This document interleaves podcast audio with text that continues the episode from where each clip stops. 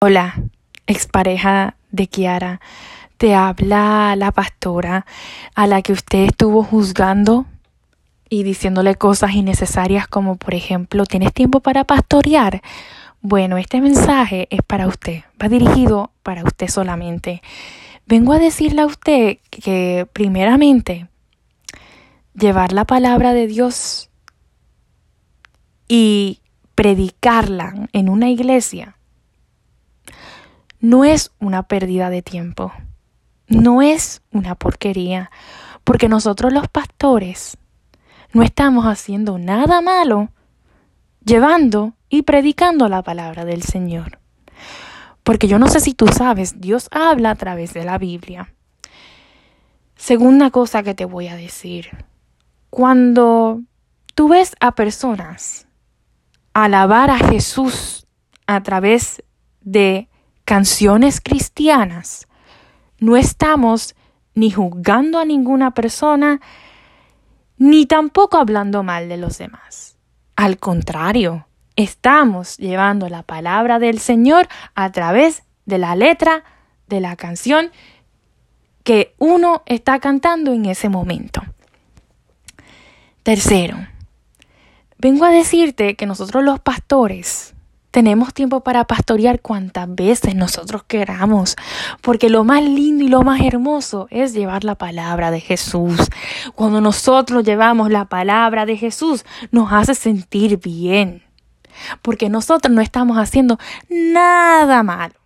Nada malo estamos haciendo. So, nosotros tenemos tiempo para hablar con el Señor todo el tiempo. Nosotros tenemos tiempo para llevar la palabra de Jesús cuantas veces nosotros queramos, porque nosotros tenemos tiempo para el Señor. Todo el tiempo tenemos tiempo para hablar con el Señor, para contarle nuestros problemas, para desahogarnos con Él, porque Él es el que nos saca de situaciones difíciles a las cuales mi amiga atravesó contigo. Y el Señor es tan y tan grande y poderoso que nos habla a través de su palabra. Pero para usted eso suena como una porquería. Cuarta cosa que te voy a decir. Si tú piensas que lo que hacen los pastores es una porquería, piensa antes de actuar.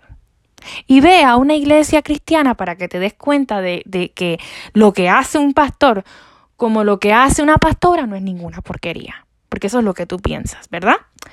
Ok, quinta cosa que te voy a decir. Cuando,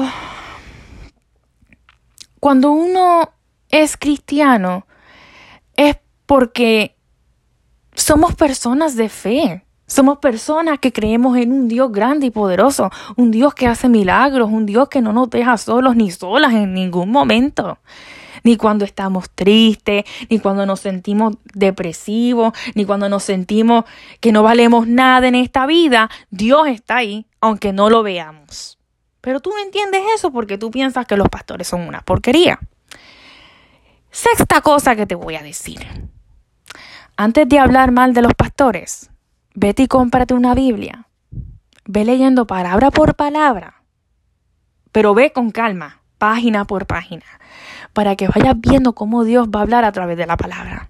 Porque como tú dices que eso es una porquería, pues ya verás lo que va a pasar tan pronto tú hablas una Biblia, Dios te va a hablar. Este, porque Dios habla todo el tiempo, yo no sé si tú sabes eso. Este, séptima cosa. Gracias al Señor, mi amiga en el día de hoy es una amiga fuerte, una amiga decidida, una amiga que va a encontrar a alguien mejor que tú. Un creyente del Señor, eso te lo puedo asegurar.